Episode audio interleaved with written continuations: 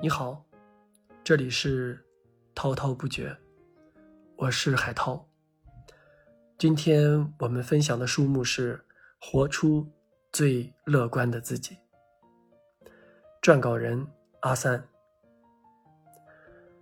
这本书的作者是谁呢？马丁·塞利格曼，是不是呢？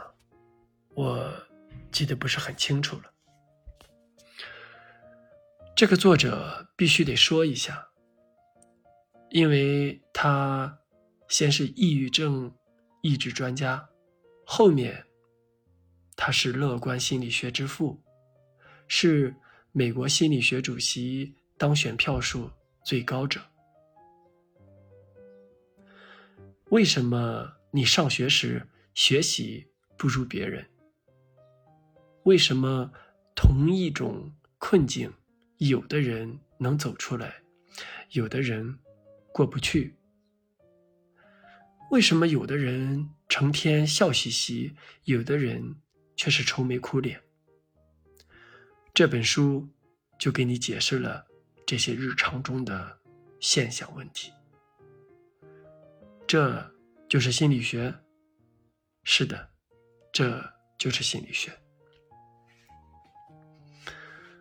为什么学习的时候不如别人？我常常思考这个问题，并不是我后悔，我只是要弄明白为什么会是这样，因为。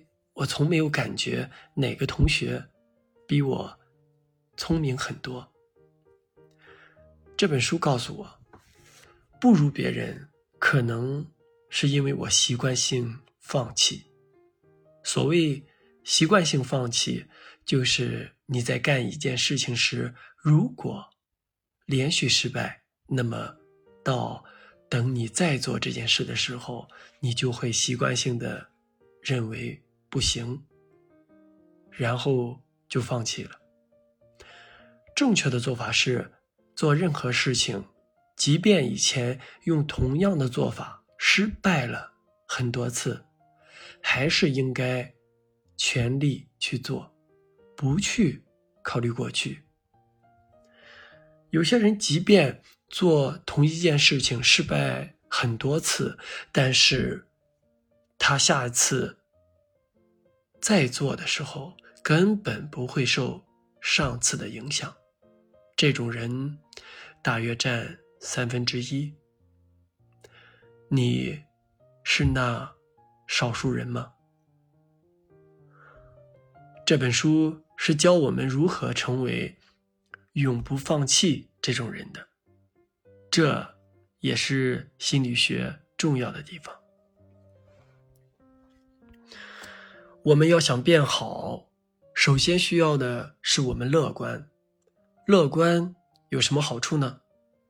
乐观这种品质，可能在你的生活、工作，包括你的身体健康等等方面，所发挥的作用是你不能想象的。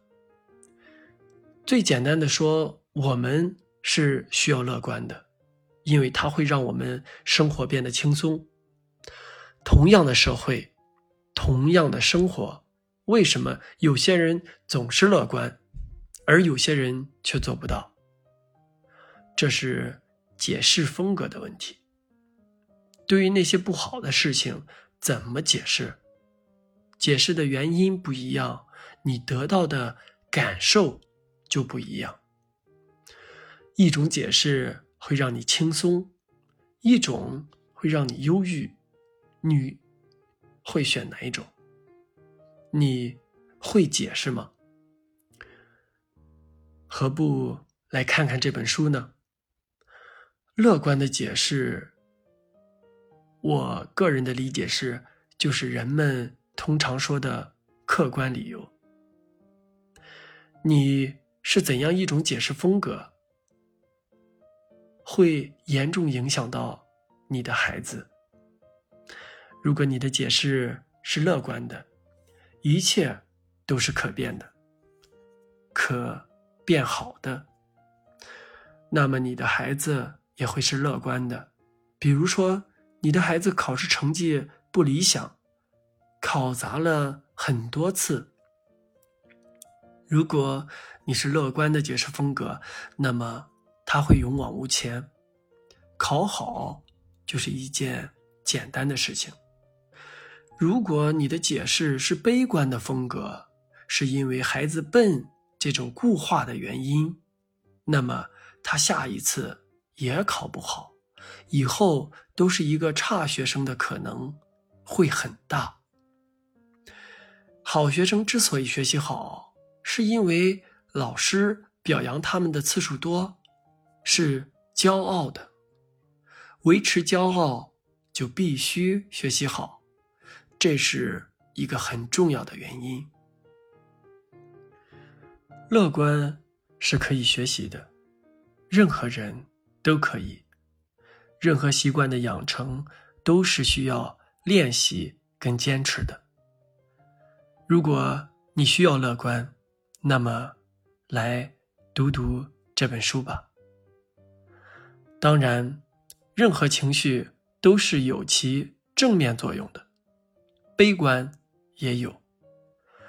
但是每个人。还是应该乐观的面对这个嘈杂的社会的。今天的分享就到这里，这里是滔滔不绝，我们下期再见。